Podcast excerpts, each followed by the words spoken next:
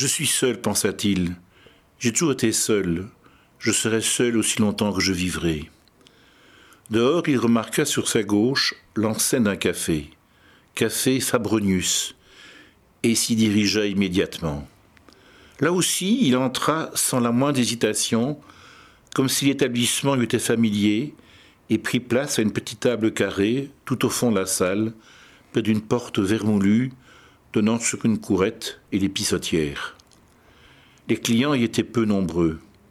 Une demi-douzaine d'hommes, chacun dans son coin en train de fumer, comme à l'abri des autres, derrière la fumée de son cigare. Rimbaud ruisselait de sueur, bien que la température fût beaucoup moins caniculaire que la veille. Il s'empara de son mouchoir et s'essuya longuement le visage. Puis, de la poche intérieure de sa pelure, il retira son petit carnet et son crayon noir qu'il déposa sous la table. C'était plus fort que lui. C'était comme ça depuis qu'il avait quinze ans.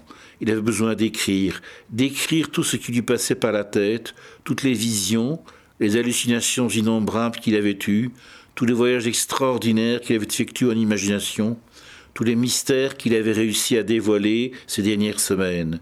Il avait absolument besoin de raconter l'histoire de ses folies. La vieillerie poétique avait une bonne part dans l'alchimie du verbe. Je m'habituais à l'hallucination simple. Je voyais très franchement une mosquée à la place d'une usine, une école de tambours faite par des anges, des calèches sous les routes du ciel, un salon au fond d'un lac. Les monstres, les mystères. Un titre de vaudeville dressait des épouvantes devant moi.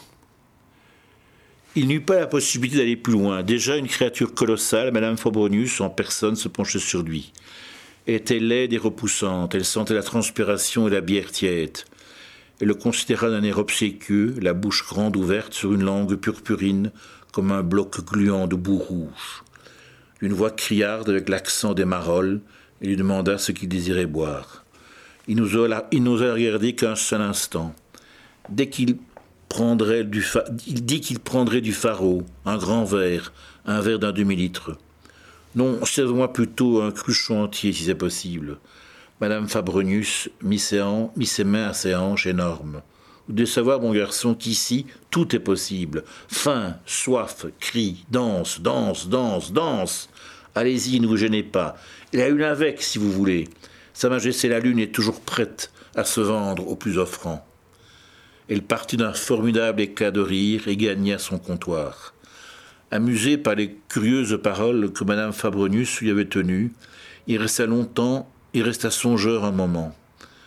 En tournant ensuite la tête, il constata qu'un des clients qui était attablé tout près de lui ne le quittait pas des yeux et qui lui adressait un large et franc sourire.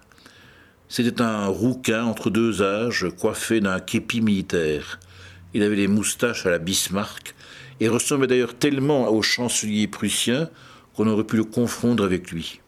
Oh, ne vous en faites pas, elle est comme ça avec tout le monde. Je ne m'en fais pas. Au contraire, ce qu'elle m'a dit est très drôle. Vous avez noté? Faim, soif, cri, danse, danse, danse, danse. Pourquoi cette question? Qu'est-ce qui vous fait croire que je devrais noter ce qu'elle m'a dit? Tout simplement parce que je vous vois prendre des notes. Vous écrivez quoi au juste? L'histoire de mes folies. M'excusez, mais je ne vous suis pas. L'histoire de, de vos folies, mais encore.